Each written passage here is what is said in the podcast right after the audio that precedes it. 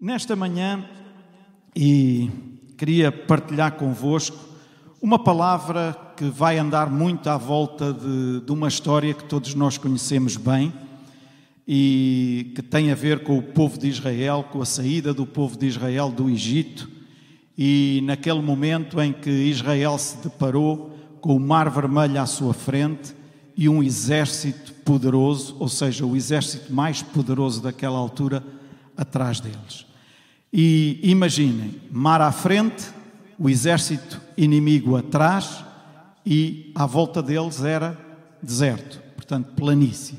Ora, que cenário tão bom para perceber, ok, eu daqui vou sair na maior. Era? Não. Não era, pois não? Ok. Então, o que fazer quando não há mais saída? Deixem-me dizer melhor: o que fazer quando parece que não há mais saída? Porque aqueles que são filhos de Deus podem ter uma garantia: é que com Deus nós temos sempre uma saída. Amém? Com Deus nós temos sempre uma saída. Nós às vezes não conseguimos ver essa saída. Às vezes andamos tão atarefados, andamos tão. Uh, ocupados com os nossos ouvidos e o nosso olhar em coisas e em situações que não conseguimos perceber a saída ou a escapatória que Deus nos está a dar e por isso dizemos que não temos saída. Mas há sempre uma saída para os filhos de Deus. Amém? Então, o povo de Israel estava com o mar à frente, o exército de Faraó atrás, o que fazer? E vamos para Êxodo 14, e em primeiro lugar, nós vamos analisar a situação de Israel naquele deserto. E fazendo aqui um parênteses, eu creio que alguns de nós já nos encontramos, ou se calhar podemos estar a encontrar-nos neste momento, numa situação idêntica àquela em que o povo de Israel se encontrou naquele momento. Nós vamos analisar também a situação de Israel diante do mar e com o faraó atrás, e vamos analisar Deus a falar através de Moisés também. E lembrem-se de uma coisa: há muitas vezes em que Deus fala conosco diretamente, certo? Quantos aqui é que podem testemunhar? Deus falou comigo. Se calhar poderiam até dizer: Deus já falou comigo nesta manhã. Quantos é que poderiam dizer? Não, não levantei o braço só para dizer que, para parecer bonito, mas que Deus já falou convosco esta manhã. Está aqui alguém? Já vi alguns braços. Deus falou diretamente. Agora, provavelmente, para alguns, mesmo nesta manhã, Deus pode ter falado através de alguém, através das palavras que foram ditas por alguém. Certo? Estou-me a fazer entender? E por vezes Deus usa pessoas para falar connosco também. Nós só temos que estar atentos e perceber, e maduros que nós devemos ser também, não a cair de podre, mas maduros, Devemos perceber quando é de Deus que isso vem ou quando são vozes que se levantam e que a origem não é de Deus. Amém? Mas há pessoas que Deus usa para falar conosco, nós simplesmente precisamos estar atentos e sabemos que é de Deus, nós sermos obedientes, porque não basta apenas ouvir. Então, nós podemos até estar numa situação idêntica ao que estava o povo de Israel, eles não estavam no lugar deles, eles estavam num deserto, era um lugar estranho, era um lugar diferente, era um lugar difícil.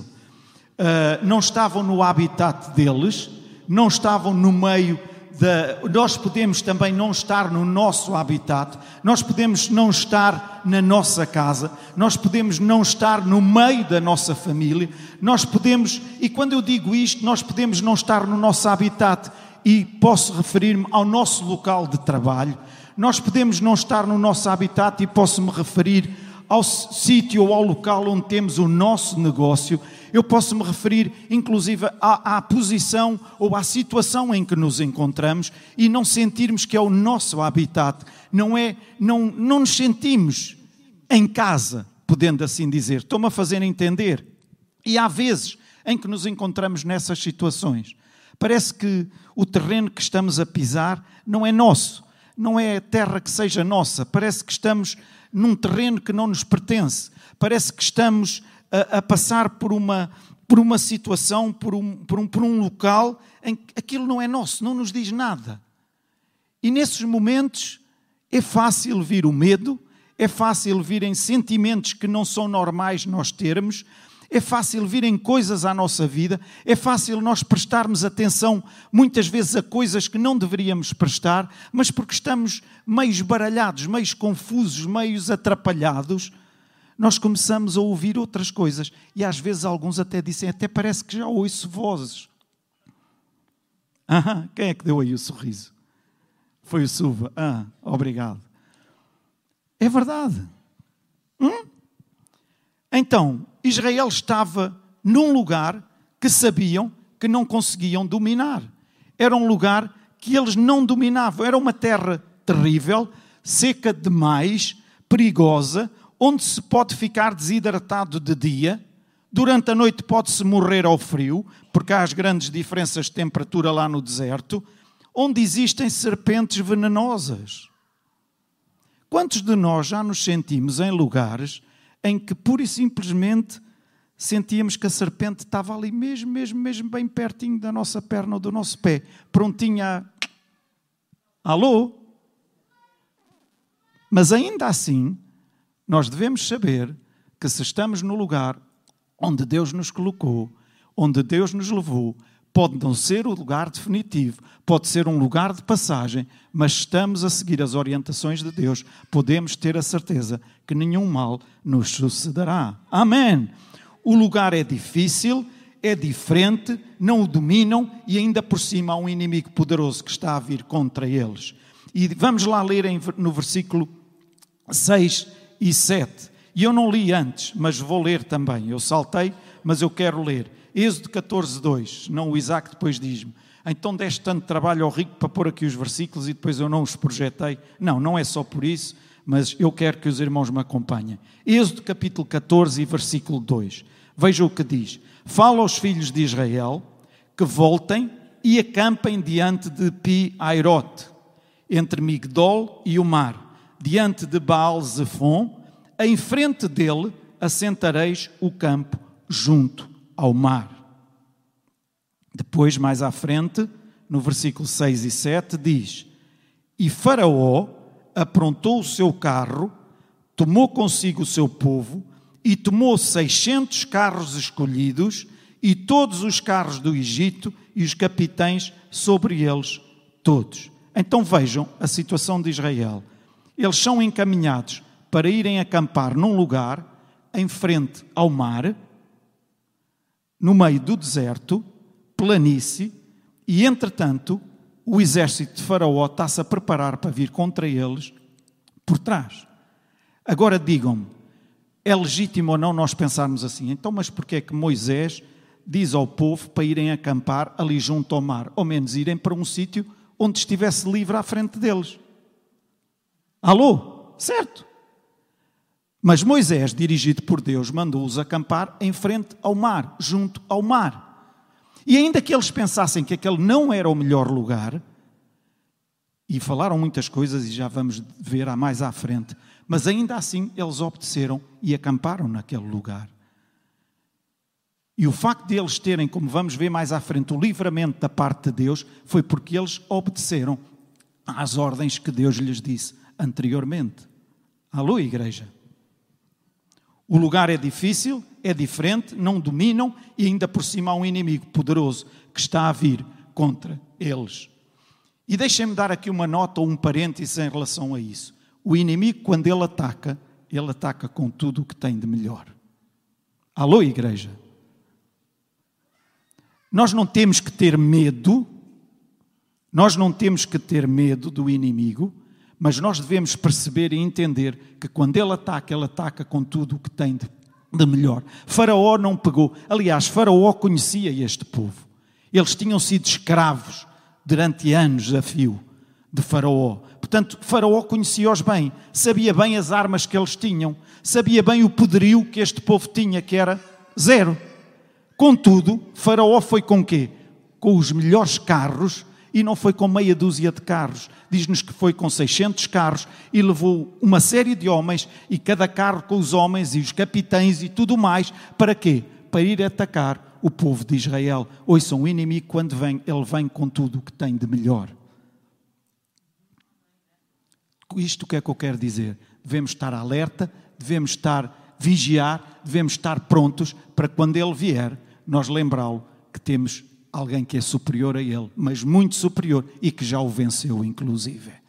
Amém! E não devemos abrir portas de forma alguma para que ele consiga entrar, porque às vezes basta uma frestazinha, basta ter a janela um bocadinho mal fechada. E eu não estou a falar de janelas mesmo, ah, por favor, o inimigo não entra pela janela da nossa casa, ah, não, não vão depois dizer isso.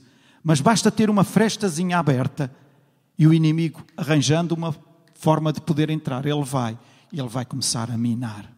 Então nós, como maduros e cristãos e pessoas que sabemos o que somos em Cristo, devemos fazer-lhe a frente e lembrá-lo de que ele já foi derrotado em nome de Jesus Cristo. Amém. Versículo 10. Eu quero avançar. E chegando Faraó, porque eles tiraram minutos, não sei como, mas aquilo começou logo com menos não sei quanto. E chegando Faraó, os filhos de Israel levantaram seus olhos e eis que os egípcios vinham atrás deles e temeram muito. Então os filhos de Israel clamaram ao Senhor. E aqui há um fator psicológico fundamental. Diz que quando o povo olha e vê o exército de Faraó, que era o exército mais poderoso de então, diz que o povo de Israel temeu. Ou o povo de Israel ficou com medo. E agora, um pequenos parênteses. Era normal ou não eles ficarem com medo? Eles conheciam o que, é que era o exército de Faraó.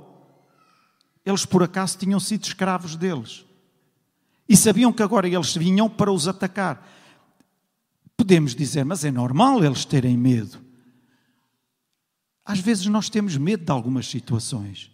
E não há mal nenhum nós termos medo de algumas coisas. Se eu for aqui para cima deste edifício e armar-me em campeão e não tenho medo de nada e atirar-me de lá de cima cá para baixo, aí podem ter a certeza que eu não vou ficar nas melhores condições. Portanto, é bom que eu tenha medo, certo? Agora, o problema é quando o medo nos paralisa e quando o medo toma conta de nós e não nos deixa sequer agir em conformidade com aquilo que Deus nos está a dizer ou nos está a pedir. Alô? Alô? Então, em primeiro lugar, vejam o que é que eles disseram. Nós não acreditamos que Deus nos vai dar um escape. Em segundo, nós conhecemos o inimigo porque já fomos escravos dele. E em terceiro, não acreditamos nem em nós mesmos porque nós não somos nada. Esta era a forma como eles sabiam.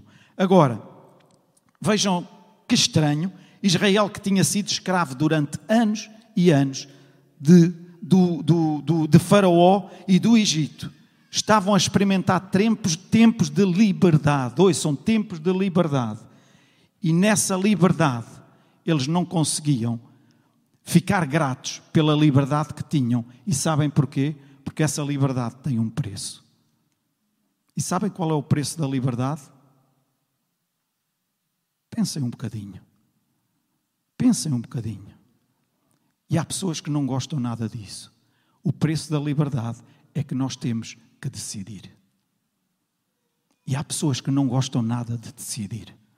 Quando se torna e chega o momento em que precisam tomar uma decisão, ai, quem me dera não estar aqui nesta posição. Alô? Quem me dera não estar aqui?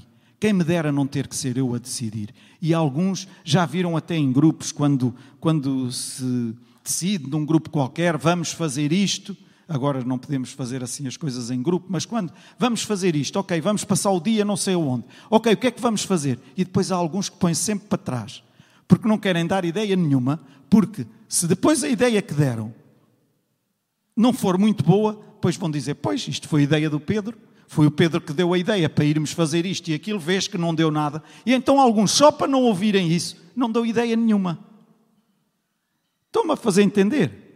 Mas sabem uma coisa? O preço da nossa liberdade é que nós temos que decidir. E como dizia a Cristina, e muito bem na sexta-feira, para quem ouviu, Deus não nos fez bonequinhos todos iguais, nem nos fez marionetas, ok? Nem robôs.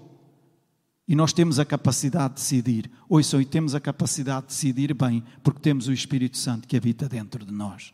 Amém. Então não vamos ter medo de decidir. Vamos, não vamos ter problema de pagar esse preço. A liberdade, ela tem um preço. Israel estava habituado a ser escravo, não decidia nada, eram manipulados, faziam o que o Egito queria. Agora que eram livres, eles não conseguiam decidir. E sabem, há muitos crentes que eles gostam e preferem viver debaixo da lei do que debaixo da graça. Alô? Parece que isto ficou muito silencioso. Sabem porquê? A lei diz isto, isto e isto, faz isto, ou mais, não faças isto, não faças aquilo, não faças aquilo outro, não faças não sei o quê. Certo? A graça de Deus que nos alcançou, ai, podemos fazer tudo. Não, não podemos fazer tudo. Mas temos liberdade para decidir, para escolher. E sabem, há coisas que eu não tenho que perguntar a Deus. Oh Deus, o que é que eu devo fazer? Se entre uma coisa, entre fazer o bem e fazer o mal, acham que eu tenho que perguntar a Deus porque estou na dúvida o que é que devo fazer?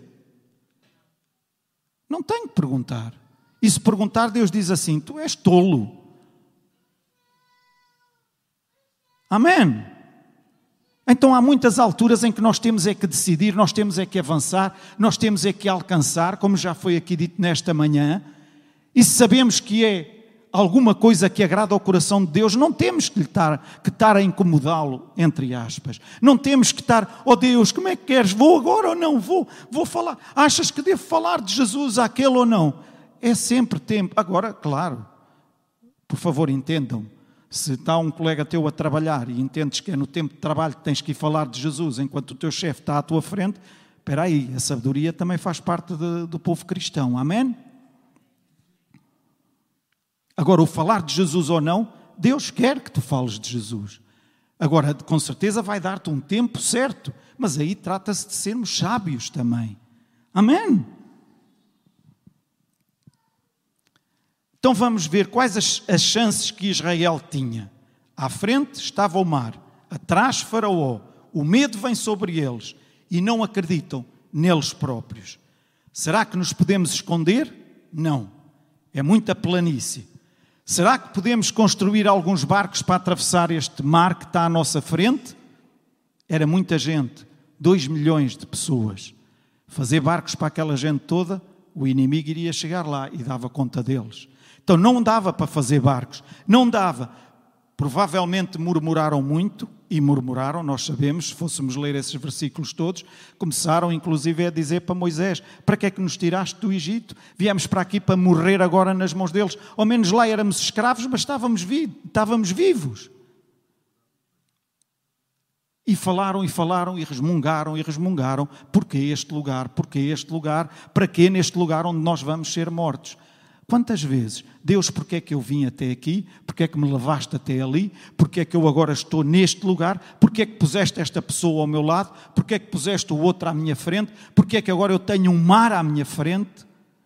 Deixa de fazer essas perguntas todas a Deus e procura saber o que é que Deus quer que tu faças com essa situação ou com essas pessoas que estão à tua volta. Amém. Deus, o que é que eu vou fazer? O que eu vou fazer, o que é que eu vou fazer quando não existem mais saídas. Podes colocar, Isaac.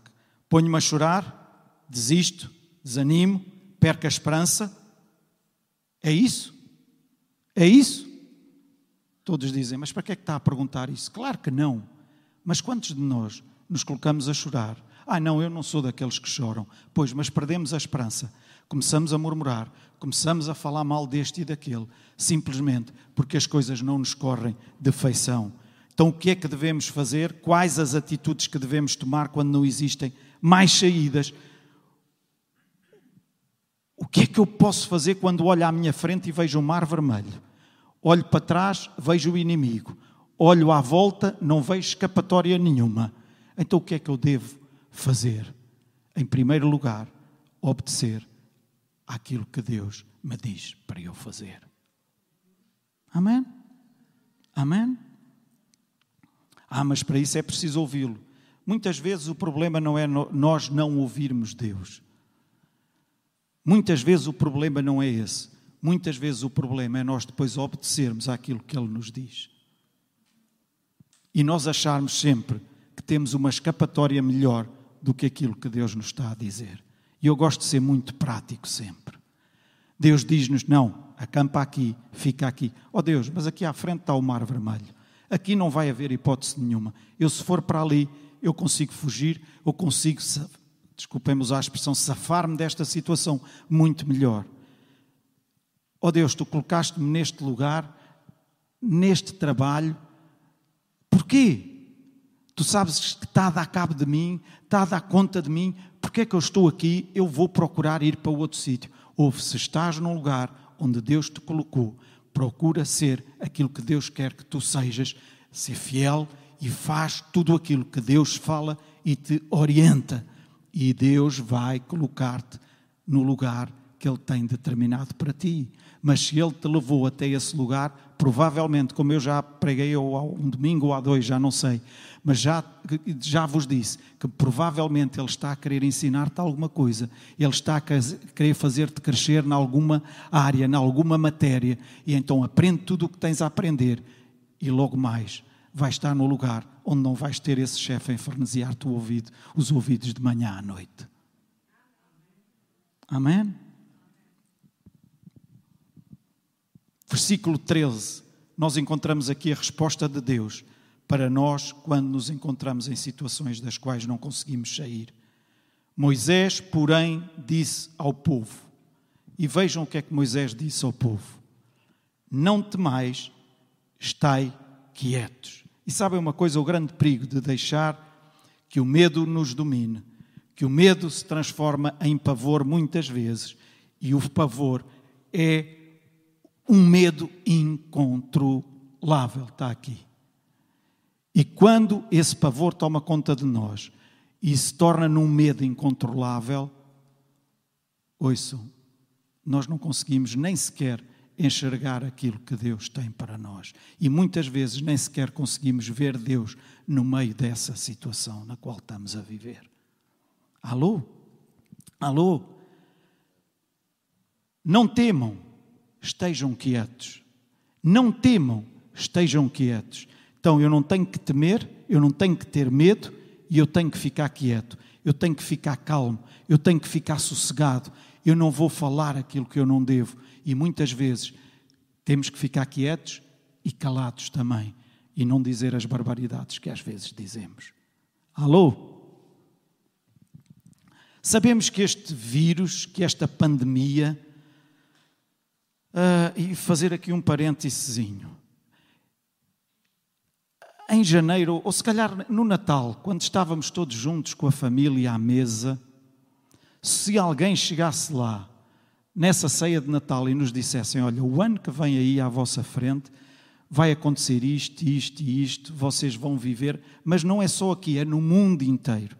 Nós provavelmente iríamos dizer a essa pessoa: Olha, mete lá o parafusinho no lugar porque não estás com os parafusos bem apertaditos. Sou só eu que penso assim. Onde é que nós nos imaginaríamos estar aqui na casa de Deus, afastados como estamos, com máscara colocada? A máscara já faz parte da, da indumentária, é como que vestir uma camisa e pegar na máscara também, certo?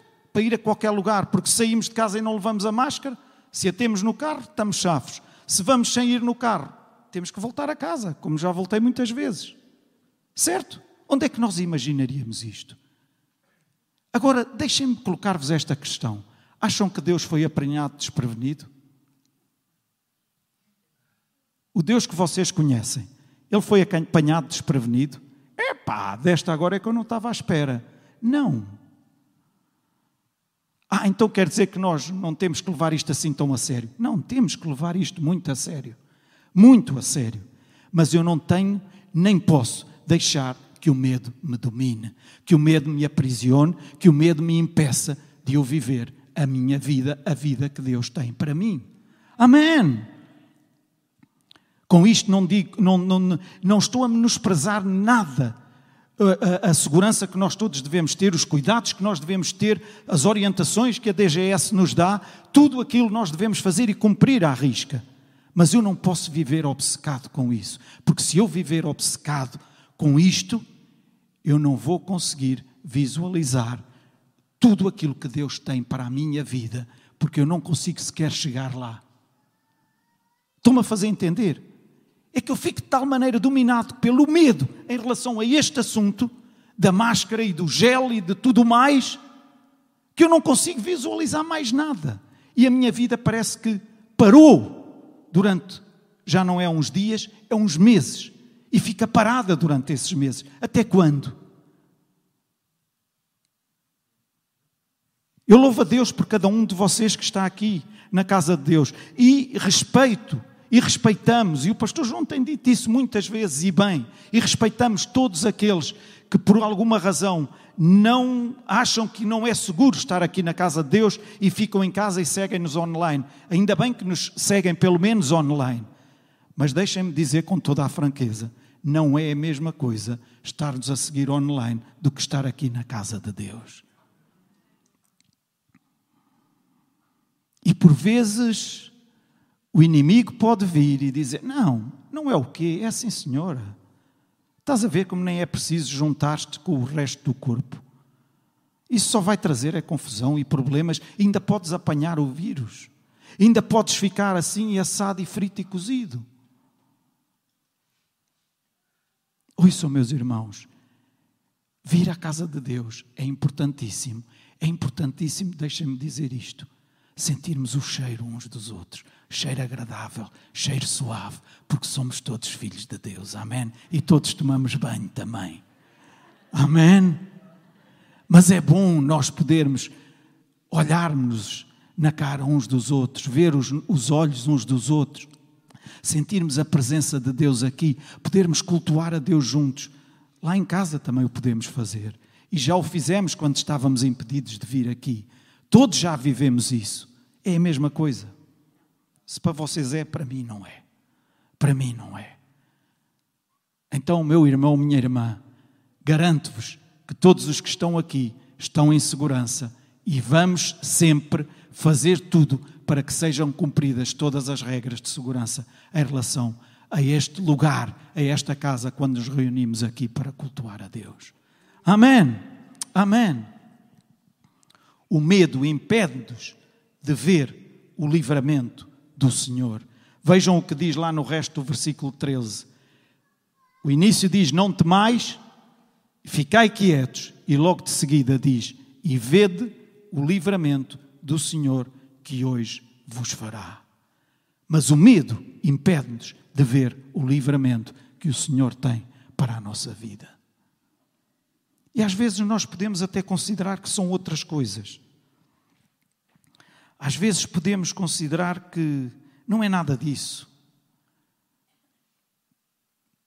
Mas ouçam, meus irmãos, e digo-vos isto com toda a ousadia: quando nós damos oportunidade a que o medo tome conta da nossa vida, seja em que área for, dificilmente nós vamos conseguir enxergar, e deixem-me usar esta expressão, ver com olhos de ver o livramento que Deus tem para nós. Porque o medo paralisa-nos, o medo atrofia-nos, o medo impede-nos, coloca-nos num, num lugar que tudo o que está à nossa volta só vem para nos fazer mal. Ninguém vem para nos ajudar. Ninguém quer o nosso bem, ninguém quer o nosso melhor, todos vêm para nos prejudicar, porque nós vivemos atemorizados, amedrontados. Ouçam, Deus não nos deu um espírito de medo. Amém! Não basta dizermos que somos filhos de Deus, não basta dizermos que confiamos em Deus, não basta dizermos que a nossa fé está em Deus. Devemos demonstrá-lo da forma como nós vivemos. Amém! Diz a palavra de Deus em Hebreus que a fé é o firme fundamento das coisas que se esperam e a prova das coisas que se não veem. Não tens aí, Isaac, portanto não procures. Uma coisa maravilhosa da fé é que a fé faz com que nós consigamos começar a visualizar aqui na nossa mente aquilo que Deus tem para nós. Amém? E é importante que nós possamos visualizar aqui na nossa mente, mesmo quando ainda não conseguimos ver com estes nossos olhos. Amém? Eles não estavam a ver. Eles estavam a ver o livramento de Deus? Não. À frente deles o mar atrás deles o exército, era o que eles estavam a ver. Bem, eles ainda estão longe, mas não tarda, chegam aqui ao pé de nós. Eles não estavam a ver, mas o que Moisés diz é: vede o livramento do Senhor que hoje vos fará. Ouçam, meus irmãos, a mente humana trabalha com dois processos: memória e imaginação. A memória é relacionada com o passado, a imaginação com o que vem mais à frente. Então, que cada um de nós possa imaginar na sua mente aquilo que Deus tem para si, através daquilo que a palavra de Deus diz e não através daquilo que fala baratos dizem à nossa volta. Amém? Porque muitas vezes nós encontramos tantos fala baratos a dizerem tanta coisa e a imaginarem tanta coisa que não tem nada a ver com aquilo que Deus tem para nós. Se tens fé em Deus, acredita que Deus vai dar-te o escape, seja qual for a situação em que te encontres, seja qual for o tipo de mar que tiver à tua frente, seja qual for o tipo de inimigo que esteja nas tuas costas, seja qual for o terreno que estejas a pisar, Deus vai dar-te um escape, seja qual for a situação que estejas a viver. Pode ser em casa, pode ser com a família, pode ser com os filhos, pode ser com os pais, pode ser com o emprego, pode ser com os vizinhos, pode ser com tanta coisa. Nós já cantamos aqui nesta manhã que o nosso Deus é um Deus de milagres. Amém. E que nós acreditamos nesse Deus. Amém. Que Ele pode, Ele pode, Ele pode.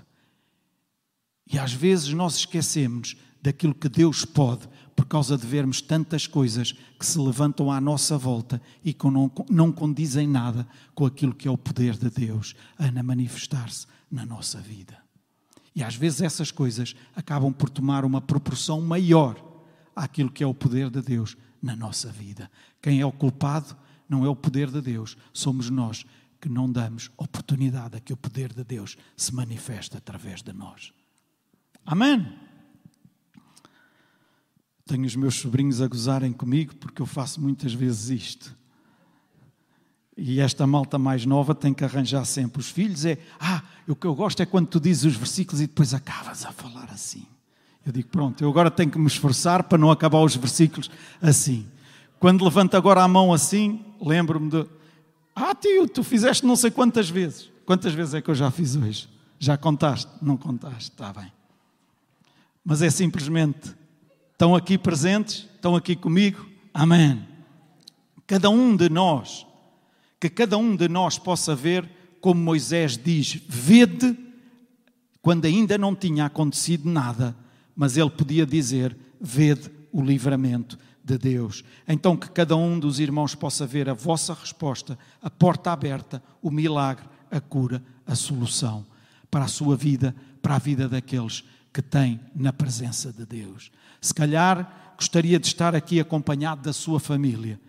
E se calhar já perguntou a Deus muitas vezes, mas porquê é que isto acontece? Olhe, começa a visualizá-los aqui sentados ao seu lado. É um bom exercício que pode começar a fazer. Começa a visualizar o seu marido, a sua esposa, aqui sentado ao seu lado, a louvar a Deus juntamente consigo. Começa a fazer este exercício e posso-vos garantir que é o código postal para que as coisas aconteçam na vossa vida. Amém! Em vez de dizer, ah, já não acredito, ah, com isto como está agora, ainda para mais agora com esta pandemia, ainda para mais agora com. Nos... Quantos é que já ouviram dizer Deus escreve direito por linhas tortas? Quantas vezes nós vemos coisas acontecerem e surgirem de situações que nós não esperávamos nada? Acham que aquele povo de Israel estava à espera que o mar se fosse abrir? Acham? Acham? Se eles estivessem à espera disso, não estavam com medo, não estavam preocupados, só diziam: Olha, Moisés, trata lá de fazer isso rápido, porque eles estão a aproximarem-se. Mas não, eles não estavam a prever isso. Tu podes não estar a ver o que é que vai acontecer, tu podes não estar a ver com os teus olhos físicos o livramento de Deus, mas pelo menos começa a visualizar com os teus olhos espirituais, com a tua mente, começa a ver o livramento de Deus. Amém. Versículo 15. Então disse o Senhor a Moisés, e aqui está um segredo, um segredo muito importante. Se quer ter saída onde não há saída, nós temos que obedecer mesmo à direção de Deus. E neste verso, Deus vai dizer a Israel o que é que Israel tem que fazer. E o Espírito Santo quando nós falamos com Deus, o Espírito Santo fala conosco. O Espírito Santo não nos deixa falar sozinhos. Alô? Os irmãos podem dizer um amém?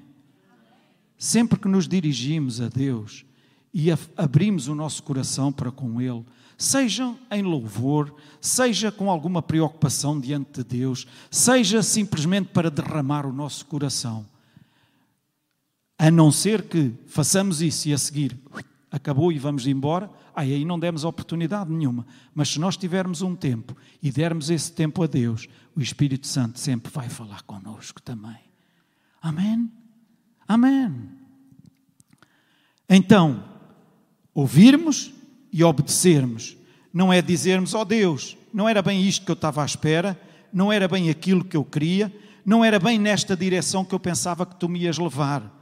O que eu queria era isto isto. Não, ouça e obedeça à direção de Deus. E veja o que diz lá o versículo 15. Então disse o Senhor a Moisés: Porque clamas por mim?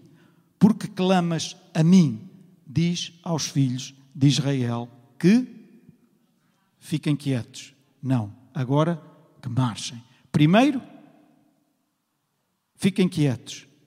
Não tenham medo e fiquem quietos. Porquê? Por causa do alvoroço todo que havia, por causa de todas as coisas que eles estavam a dizer. Isso não está a ajudar-vos. Então não tenham medo e fiquem calmos, fiquem quietos. Agora diz: marchem, ouçam, guardem e escutem isto com muita atenção. Na maioria das vezes, o milagre não vem até si. O irmão é que tem que ir ao lugar do milagre. Estás atrasado, Isaac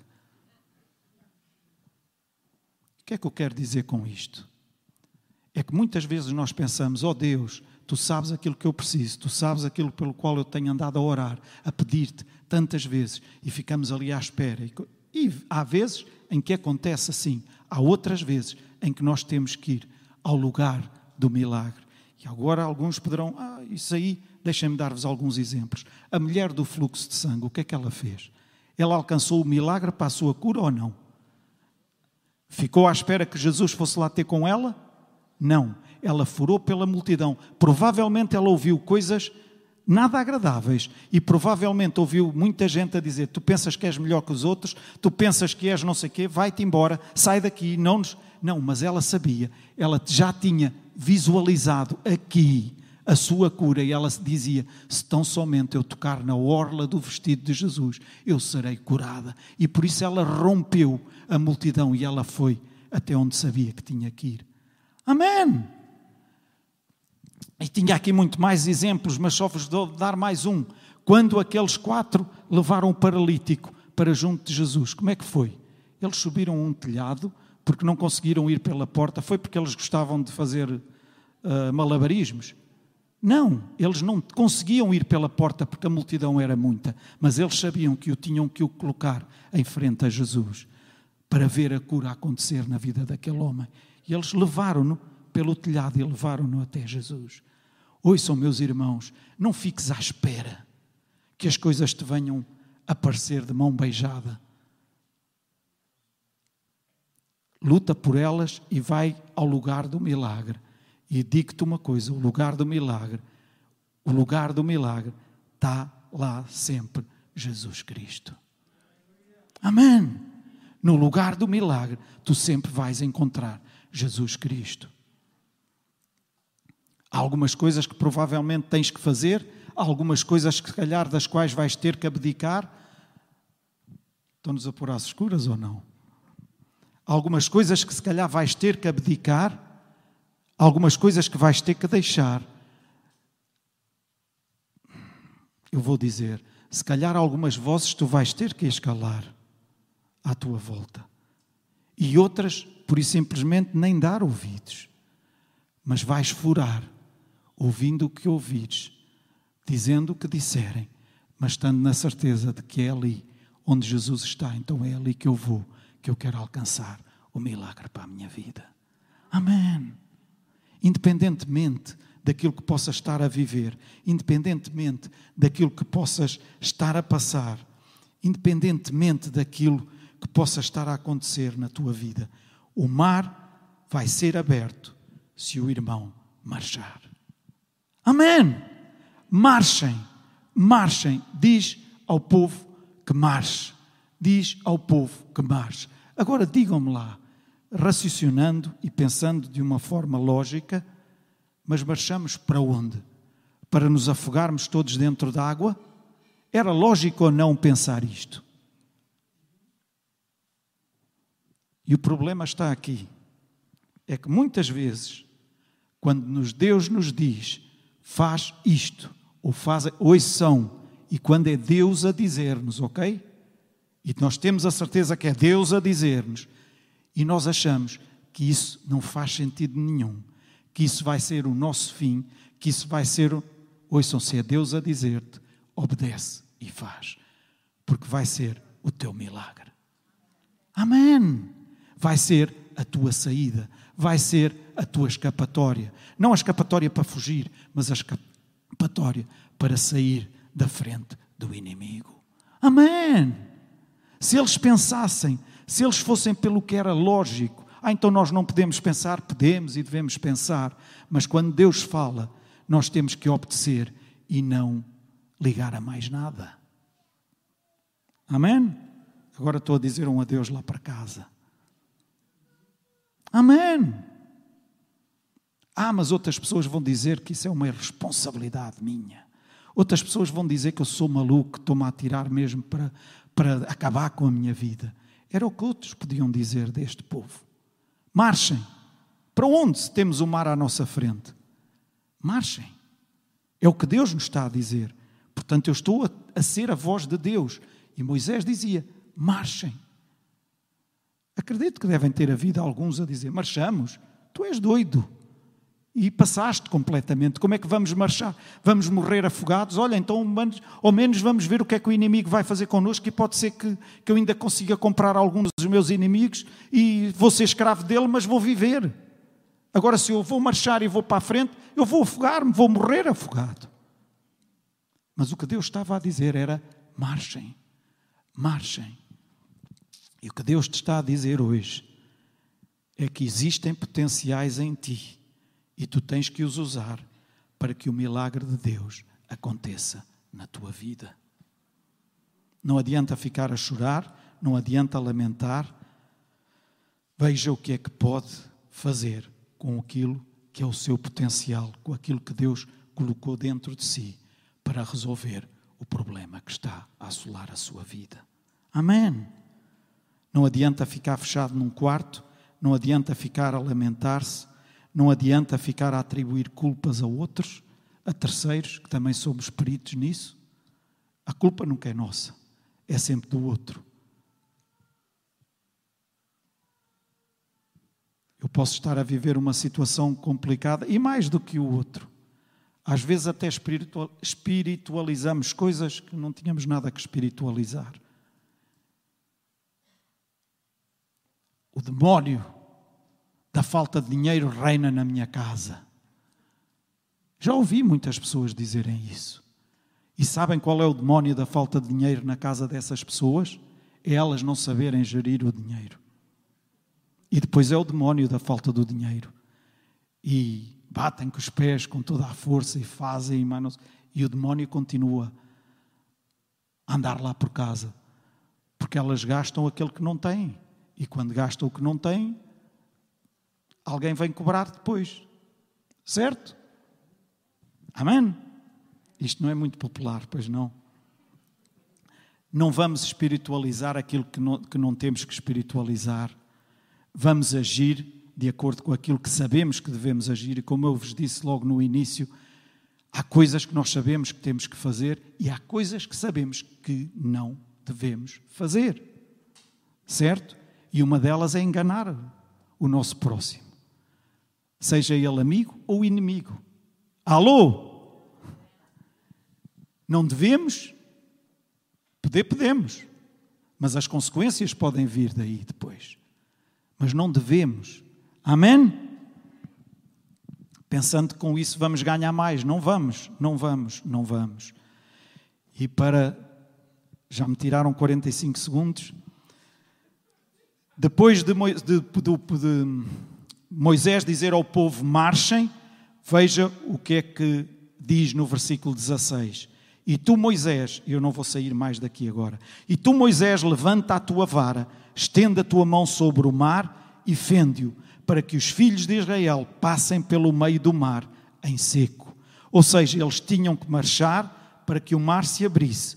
Primeiro nós temos que tomar uma atitude para depois nós vermos o milagre acontecer.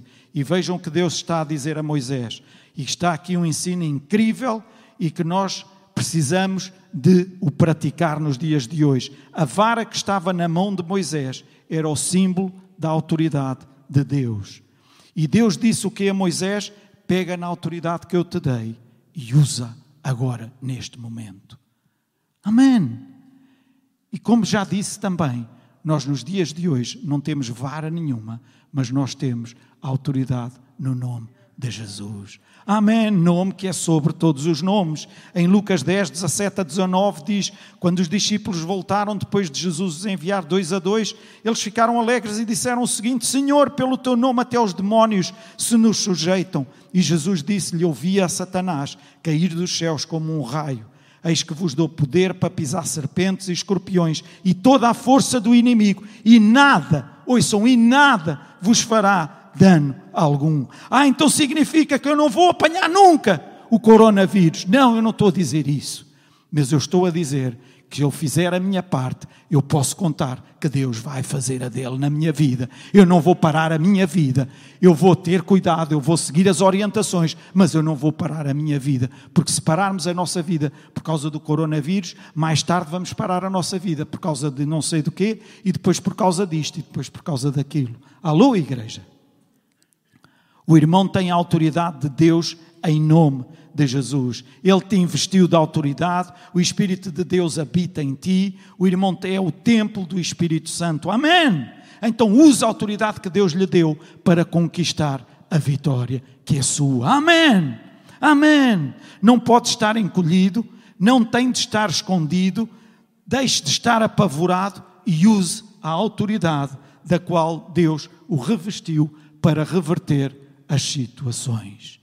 Quer reverter a situação da sua vida na qual se encontra, então use a autoridade que Deus lhe deu.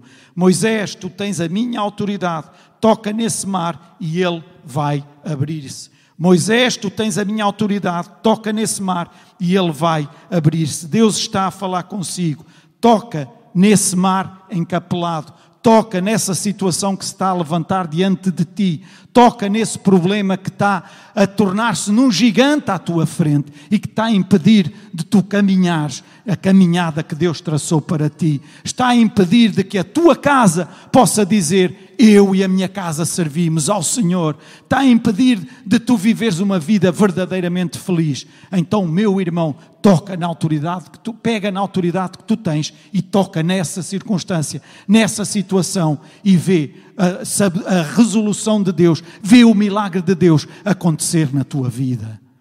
Amém! Mas faz a tua parte. Não fiques à espera que o milagre venha ao teu encontro. Vai tu ao encontro do milagre. Amém. E vou terminar com isto. Então, por que é que Deus permite, muitas vezes, ficarmos num beco sem saída. Por que é que Deus permite isto? Não era melhor que Deus não permitisse isto? Não era melhor que aquele povo de Israel, quando saiu do Egito, tivesse o caminho todo aberto e fosse em frente? E... Porquê? Porquê? Ouçam, Deus livra-nos no problema. E esta eu quero que projetes. Deus livra-nos no problema e não nos livra do problema. E muitos de nós andamos constantemente a pedir a Deus para Deus nos livrar do problema, em vez de pedirmos a Deus para Deus nos livrar no problema. Por isso a palavra de Deus diz: em tudo dai graças. Eu não dou graças a Deus por todas as coisas, mas no meio de todas as coisas eu posso dar graças a Deus. Amém! Porque eu sei que Ele está comigo. Verso 17 e 18 diz: E eis que endurecerei o coração dos egípcios para que entrem no mar atrás deles, e eu serei glorificado em Faraó e em todo o seu exército e nos seus carros e nos seus cavaleiros, e os egípcios saberão que eu sou o Senhor quando for glorificado em Faraó saberão que eu sou o Senhor quando for glorificado em Faraó e nos seus carros e nos seus cavaleiros. Sabe porque é que muitas vezes Deus permite que esteja nessa luta ou nesse beco sem saída? Ah, eu para eu dizer no final que eu sou realmente muito bom. Não, é para que Deus seja glorificado na sua vida. Ouça e note, note, preste atenção. A glória Deus não a dá a ninguém. Amém? A glória Deus não a dá a ninguém. E a glória é que Deus vai ser glorificado na sua vida. Os outros vão dizer, mas como é que ele saiu desta? Como é que ele conseguiu vencer esta adversidade? Como é que ele conseguiu chegar ali? Como é que ele conseguiu que a sua família esteja agora como está? Em Isaías 42, 8 diz: Eu não darei a minha glória ao outro. 1 de Crónicas 29, 11 diz: Tua é, Senhor, a magnificência e o poder e a glória e a honra e a vitória e a majestade, porque teu e tudo quanto há nos céus e na terra. Teu é, Senhor, o reino e tu te exaltaste acima de todos. Metam isto na vossa cabeça. Eu creio que todos nós já sabemos isso, só que às vezes parece que queremos ir buscar um bocadinho dessa glória e aí é que está o problema. Mais uma vez. A glória é dele e o louvor é dele. A glória é dele e o louvor é dele. Não busque a glória para si, porque esbarra-se completamente ao comprido. Amém? A glória é dele e o louvor é dele. Tudo o que está a acontecer na tua vida, Deus vai ser glorificado pela tua boca quando tu disseres glória a Deus. Amém, amém, amém. Eu não sei a situação que estás a viver. Eu não conheço as vossas vidas. Não conheço a vossa vida profissional, a vossa vida familiar. Eu não sei lá em casa quem me está a ouvir. Eu não sei que situação é que possam estar a viver. Mas uma coisa eu vos garanto. E garanto-vos com toda a certeza. Garanto-vos com toda a certeza. Deus quer ser glorificado no meio dessa situação. E como é que Deus pode ser glorificado nessa situação quando tu saíres em vitória? Amém. Agora está aqui uma questão. A vitória nem é sempre aquilo que nós pensamos que é vitória. Ok? Versículo 19 e 20. E o anjo de Deus que ia adiante do povo de Israel se retirou e ia atrás deles. Também a coluna de, de nuvem se retirou de diante deles e se colocou atrás deles.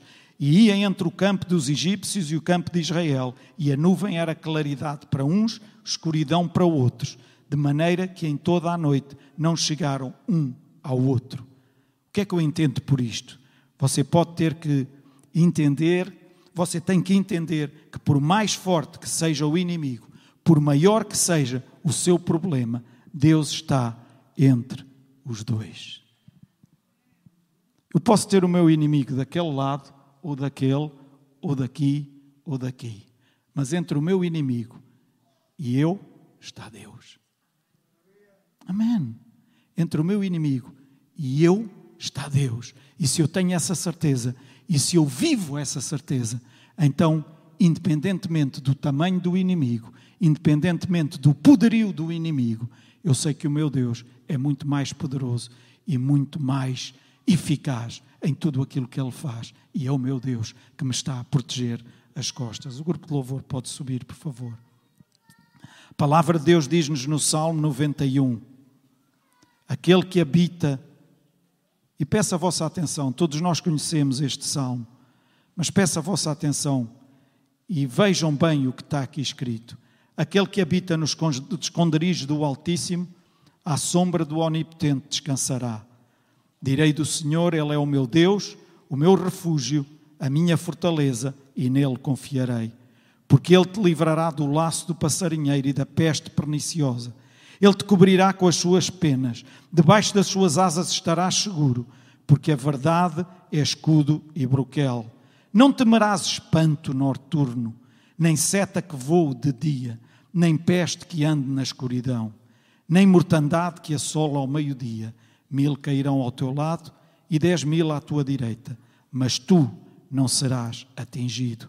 Somente com os teus olhos olharás e verás a recompensa dos ímpios, porque tu, ó Senhor, és o meu refúgio, o Altíssimo é a tua habitação, nenhum mal te sucederá, nem praga alguma chegará à tua tenda. Deus está entre ti e as adversidades que vêm contra ti. Entre ti e os faraós desta vida está Deus. Amém. Entre ti e os faraós, sejam eles quais forem, está Deus. Entre vocês e o vosso problema está Deus. Entre vocês e o inimigo existe Deus. E para terminar, versículo 27 a 31, lá de Êxodo. Então Moisés estendeu a sua mão sobre o mar, e o mar retomou a sua força ao amanhecer, e os egípcios fugiram ao seu encontro. E o Senhor derribou os egípcios no meio do mar, porque as águas, tornando, cobriram os carros e os cavaleiros de todo o exército de Faraó, que os haviam seguido no mar. Nem ainda um deles ficou. Mas os filhos de Israel foram pelo meio do mar em seco, e as águas foram-lhes como muro à sua mão direita e à sua esquerda. Assim o Senhor salvou Israel naquele dia da mão dos egípcios, e Israel viu os egípcios mortos na praia do mar. E viu Israel a grande mão que o Senhor viu Israel a grande mão que o Senhor mostrara aos egípcios, e temeu o povo do, ao Senhor, e creu no Senhor em Moisés, seu servo. Deus sabe quem é dele, Deus sabe quem lhe pertence, Deus sabe aqueles que são seus. Tu passas por lugares seguros que outros tentam passar e é desgraça para eles. Mas tu passas, tu passas por caminhos em que outros não podem passar, porque há caminhos que Deus prepara para ti, mas se outros usarem esse caminho, não vão subsistir. Israel passou e acabou.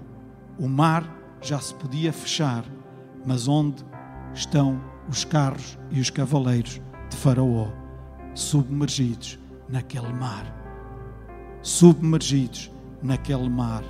Mesmo que eu enfrente as maiores lutas, em que parece que o inimigo é mais forte do que eu, se eu obedecer às orientações de Deus, eu sei que a minha vitória vai ser completa e total, e nunca esse inimigo se vai levantar contra mim.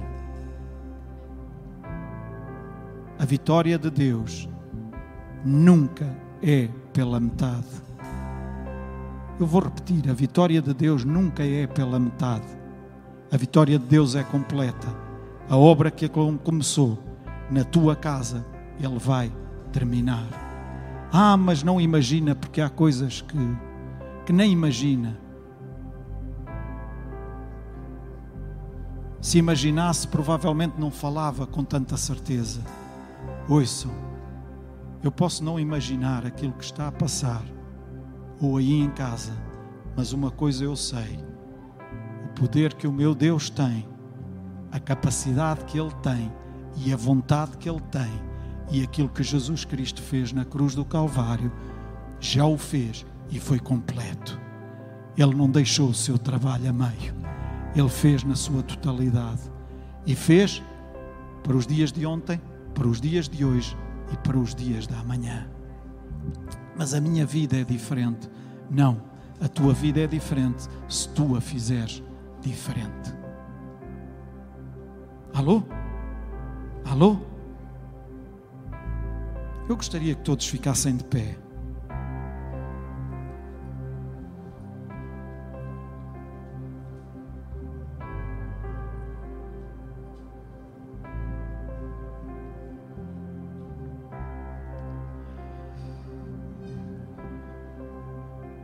Já é meio-dia e doze. Provavelmente nós vamos terminar a emissão lá para casa, mas eu gostaria ainda de orar convosco e, e que nós meditássemos em algumas coisas ainda antes de sairmos.